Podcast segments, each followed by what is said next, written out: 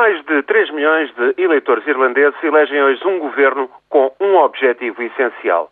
Um executivo que consiga renegociar com a União Europeia o pacote de ajuda financeira que a Irlanda se viu obrigada a aceitar em novembro do ano passado. 85 mil milhões de euros de ajuda implicaram uma cura da austeridade que demora a surtir efeito. O desemprego está acima dos 13%. A imigração é de novo o destino.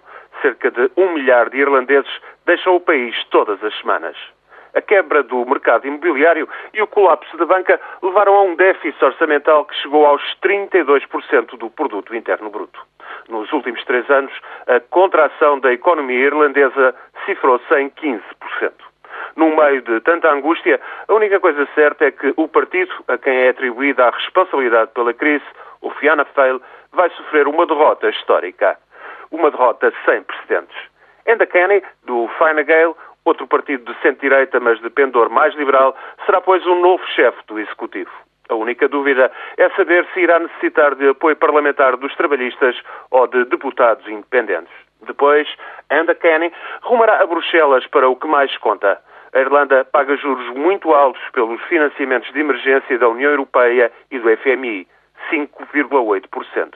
Baixar esta taxa de juro é o que pretende qualquer governo de Dublin, mas a negociação será muito difícil. Primeiro, tudo depende dos mecanismos que a União Europeia definir no próximo mês para conter a crise que afeta o euro.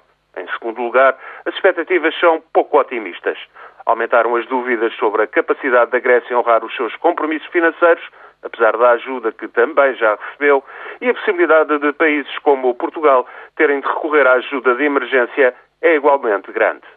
Os malfadados 5,8% de juros que paga a Irlanda são o temor de qualquer governo que tenha de recorrer à ajuda de emergência.